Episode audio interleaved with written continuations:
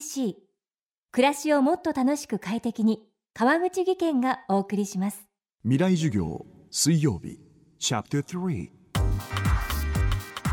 未来授業。今週の講師は慶應義塾大学教授金子育代さんです。工学博士でネットワーク論コミュニティ論が専門の金子さんですが教育改革国民会議委員となったことをきっかけに教育にも関心を持ち新しいタイプの公立学校コミュニティスクールを提案。著書「日本で一番いい学校。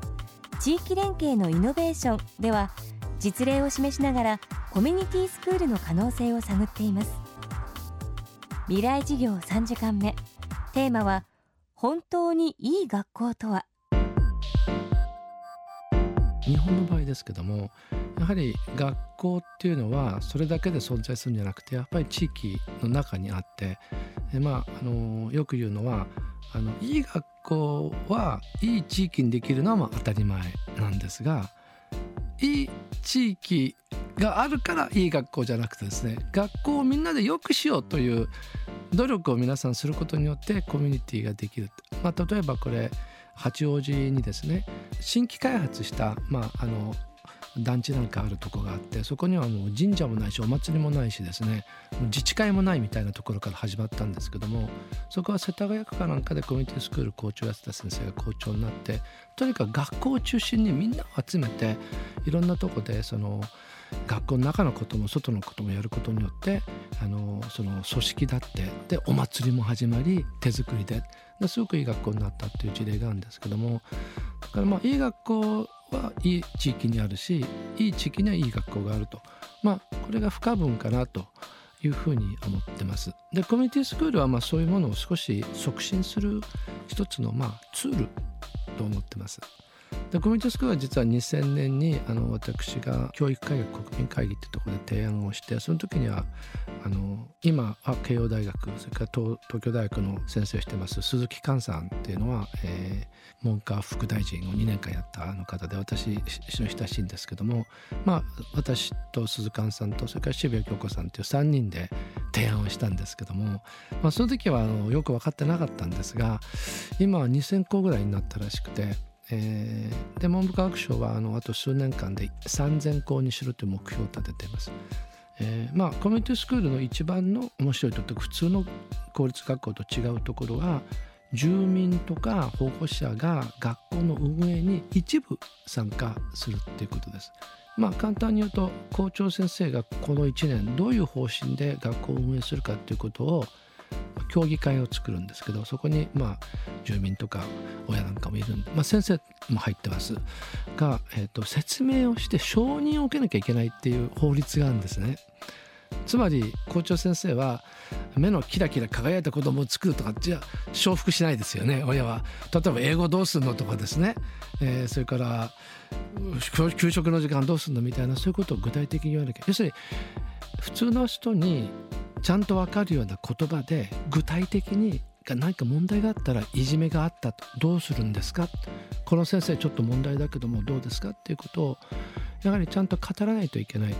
まあ、そういうことによって校長先生もですねあみんなサポートしてくれてんだなっていうことが分かるということがうまくいけば、えー、いい学校になる一つのチャンスじゃないかと思ってます。学校と地域そして保護者が共に教育に参画する制度コミュニティスクール。中には学力や学習意欲の向上など大きな変化が見られる学校もあります。けれどもコミュニティスクールにすれば自動的にいい学校になるわけではないとも金子さんは言います。コミュニティスクールっていうのはごく普通の公立学校でそれでえっとまあ教育委員会があのここコミュニティスクールだよと言えばすぐにコミュニティスクールになるし辞めたって言えば辞められるのでまあそんなに大したことじゃないと思うんですね。ただコミュニティスクールにするということはやはり地域の人たちが賛成をして、まあ、一緒にやろうと、まあ、面倒ったこともありますよね。でも例えばコミュニティスクールになると、まあ、IT が得意な人はもうあの例えば学校評価なんかもう先生任せうちやるよみたいなことがどんどんやってくれたりですね。それからあとまあ学校支援本部っていうのがあの少しコミュニティスクールの少し前の段階なんですけどもそういうところはもう学校の中に部屋を借りてですねもういろいろとこうあの敷居をしたいというようなまあそういう楽しいこともたくさんあのあるあと思います。ただ、うんまあ、コミュニティスクールになったからいい学校になるってことは全然なくてですね街中全部コミュニティスクールになったんだけども、まあ、あんまり変わってないなっていうとこもあるように聞いてますから、まあ、コミュニティスクールになるなんないじゃなくてプロセスですよね一つのまあうんまあ、飾りみたいなもんですけども飾りがあった方があのやりやすいということもあると思うので、まあ、そういう意味ではあの、まあ、何べもよりツールというふうに思ってもらえばいいんじゃないかと思います。未来授業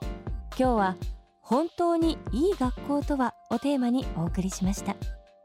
そして先日行われた FM フェスティバルのビデオポッドキャストも配信しています。ダウンロードは FM フェスティバルで検索してください。